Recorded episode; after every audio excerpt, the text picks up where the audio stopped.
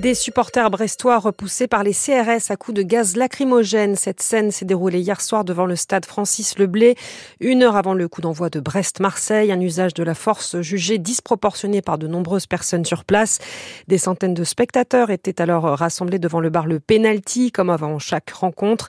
Il y avait des familles avec des enfants et surtout l'ambiance était très calme et joyeuse, d'où l'incompréhension de Corinne Lebadec, la patronne du Penalty, qui a dû fermer avant même la fin du match. La terrasse, la porte, enfin il y en avait partout, partout, partout, partout. Tout le monde est choqué, aussi bien les supporters, même mes employés.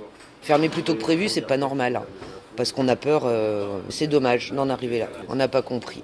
On n'a pas compris pourquoi. Il y avait beaucoup de familles, il y avait beaucoup de gens qui venaient, euh, bah, comme à chaque match, hein, euh, des supporters sans être ultra. Ça se passait très très bien, bonne ambiance, voilà. Bah, c'est triste pour eux, enfin c'est triste pour tout le monde là un fumigène sur la rue, ça mérite pas de gazage. Quoi. Trois ultras brestois ont été interpellés pour des jets de projectiles sur les forces de l'ordre. Et côté sport, l'entraîneur italien de l'Olympique de Marseille, Gennaro Gattuso, va quitter son poste. Jean-Louis Gasset va le remplacer pour une durée de six mois.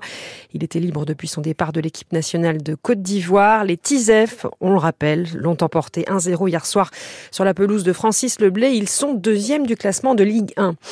Au large de Saint-Malo, un navire passager a contacté aujourd'hui le Cross Corsen pour signaler un corps à la mer. Il s'agit d'un septuagénaire. La préfecture maritime indique qu'il pourrait s'agir d'un passager sans certitude à ce stade. L'enquête est confiée à la brigade de gendarmerie de Saint-Malo. Un porte-conteneur en cours de remorquage par l'abeille Bourbon dans le rail de Ouessant. Il était en avarie depuis hier soir. Il est attendu en baie de Douarnenez vers minuit ce soir.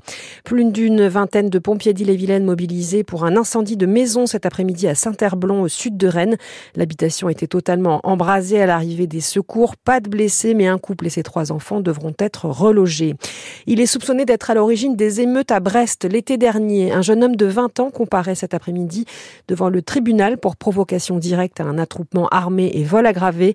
Il avait appelé à la révolte sur le réseau social Snapchat en réaction à la mort de Naël, 17 ans, tué par un policier en juin dernier à Nanterre. C'était en novembre 2022, à l'arrivée de la route du Rhum en Guadeloupe. Deux membres de l'organisation étaient morts dans le chavirage d'un bateau. Le BEA, le Bureau d'enquête et d'analyse en mer, rend ses conclusions et elles sont accablantes pour le propriétaire du bateau. Les deux hommes de 35 et 38 ans, originaires du Morbihan, n'ont pas pu être secourus après le naufrage en pleine nuit, à quelques minutes de l'arrivée du vainqueur, Charles Caudrelier. Les précisions de Céline Guettaz. Pour cette arrivée de nuit, il y avait des centaines de bateaux sur l'eau et celui dans lequel ont embarqué les deux membres de l'organisation, le Coralia, n'était pas autorisé à naviguer de nuit, indique le rapport du BEA. Il n'y avait qu'un seul marin professionnel à bord, ce qui est contraire au cahier des charges établi par la région Guadeloupe.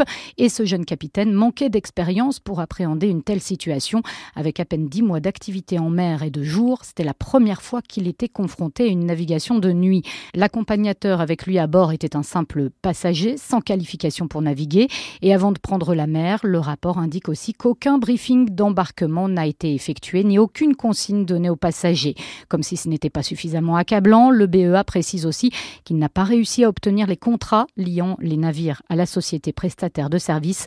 Autant de lacunes donc qui peuvent expliquer les conditions de l'accident tragique qui a coûté la vie aux deux salariés d'OC Sport Penduic, tous deux originaires du Morbihan. Et dans un communiqué, OC Sport Penduic, qui s'est constitué partie civile, indique attendre désormais les conclusions de l'enquête judiciaire.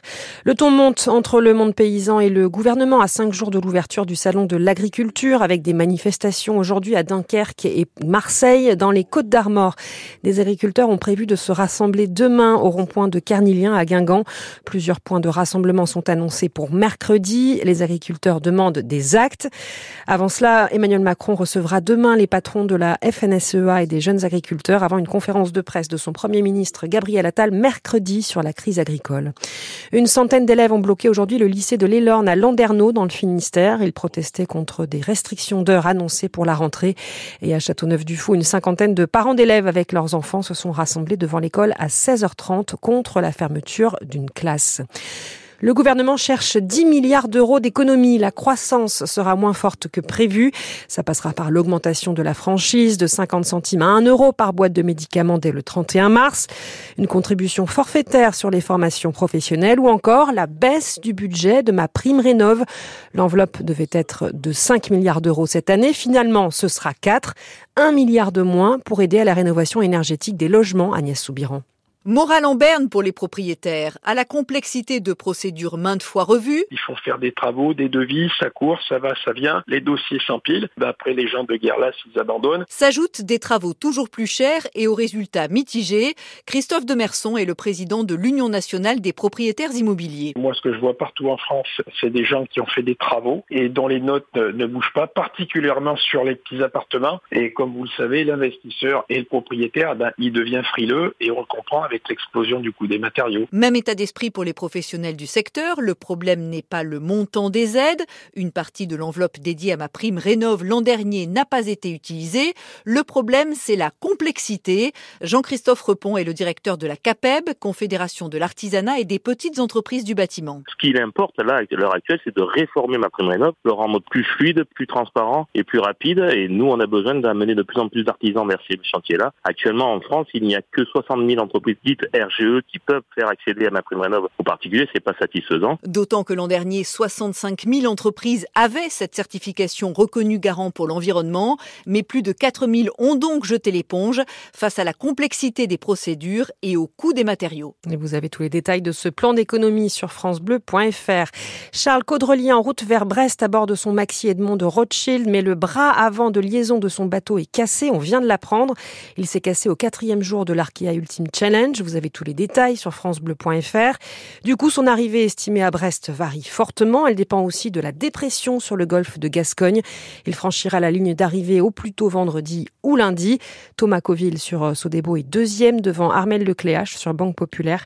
Le skipper finistérien a pu repartir hier soir après une escale technique au Brésil. Et puis l'île Tudy, candidate pour être le village préféré des Français, la commune du pays Bigoudin est la seule bretonne parmi 13 autres villages sélectionnés pour l'édition 2024 de l'émission de France Télévisions animée par Stéphane Bern. Vous avez jusqu'au 8 mars pour voter.